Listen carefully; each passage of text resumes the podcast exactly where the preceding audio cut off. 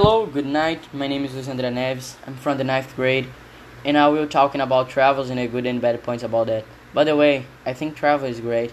You can relax and forget about the problems, but it's so expensive, and you must do a good plan.